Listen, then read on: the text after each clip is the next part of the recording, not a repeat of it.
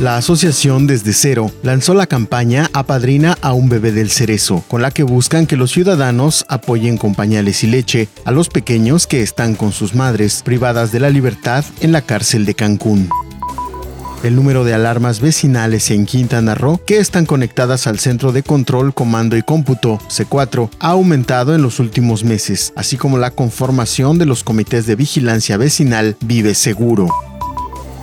En Quintana Roo, 7 de cada 10 jóvenes han perdido su empleo a causa del COVID-19, del aislamiento social y la crisis económica en las familias, alertó Fernando Méndez Santiago, director general del Instituto Quintanarroense de la Juventud. Toda la información completa a través del portal www.lucesdelsiglo.com.